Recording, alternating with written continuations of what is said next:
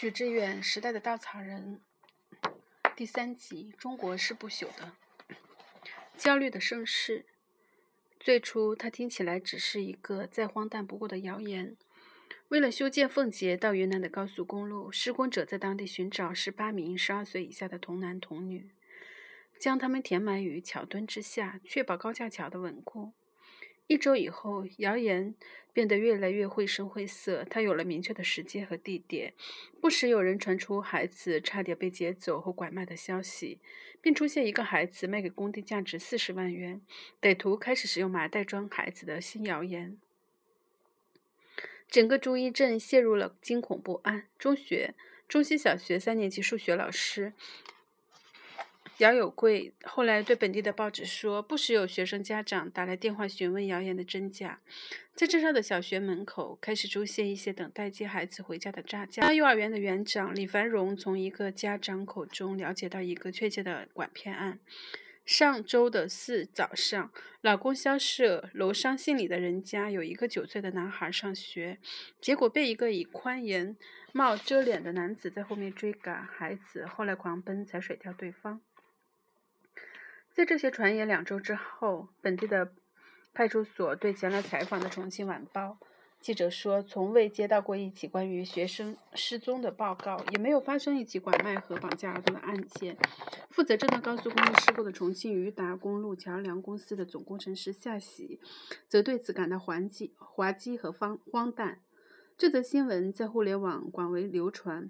这个近六万人的镇子，距离奉节县城三十二公里，处于四川盆地的东部边缘的奉节，也是长江三峡的起始。它超过两千年的历史，因其在三国时代军事纷争中的要塞地位和以李白“朝辞白帝彩云间”为代表的诗歌的吟唱而变得有声有色。在过去的十年中，它的命运则被三峡大坝这样浩大的国家工程所改变。旧县城即将被新建的大坝的水位淹没。在贾科长的电影镜头中，它像是中国今日中国社会的某种缩影。两千年古城要在两年内拆迁，我的我的镜头跟不上这种节奏。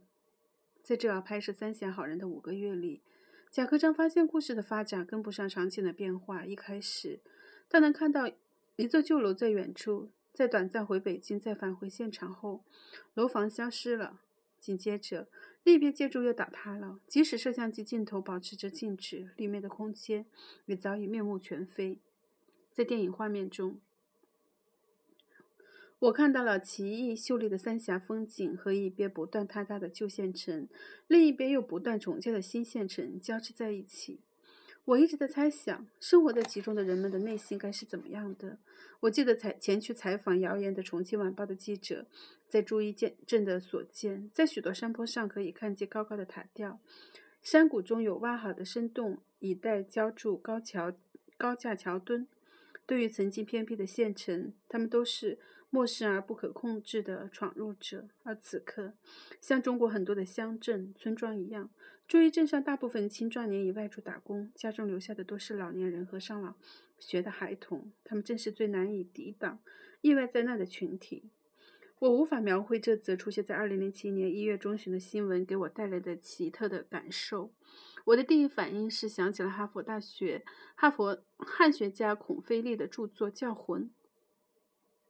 书里的故事发生在一七六八年的中国，也是从修建桥梁开始。一开始，人们相信，为了确保打桩的稳定，一位石匠将活人的名字写在纸上，贴在木桩的底部，打入河中，吸走了受害人的精气。他们称之为叫魂。